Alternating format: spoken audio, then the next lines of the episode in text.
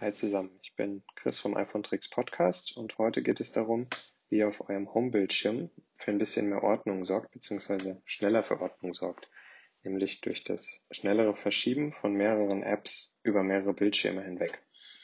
Um ähm, App-Icons zu verschieben, haltet ihr auf einem App-Icon kurz gedrückt, wählt dann Homebildschirm bearbeiten aus und jetzt haltet ihr mit dem Daumen weiterhin auf der App und klickt und tippt mit dem, mit einem anderen Finger einfach weitere Icons an, die dann alle so wackeln und nacheinander zu einem Stapel zusammengelegt werden. Und dann könnt ihr einfach einen Bildschirm weitergehen zum Beispiel und diese vier Icons ähm, auf den nächsten Bildschirm bringen und dann loslassen. Dann werden die nicht in einem Ordner angelegt, sondern erscheinen wieder alle vier als einzelne App-Icons auf dem äh, nächsten Screen. Viel Spaß beim Ausprobieren und bis zum nächsten Mal. Ciao.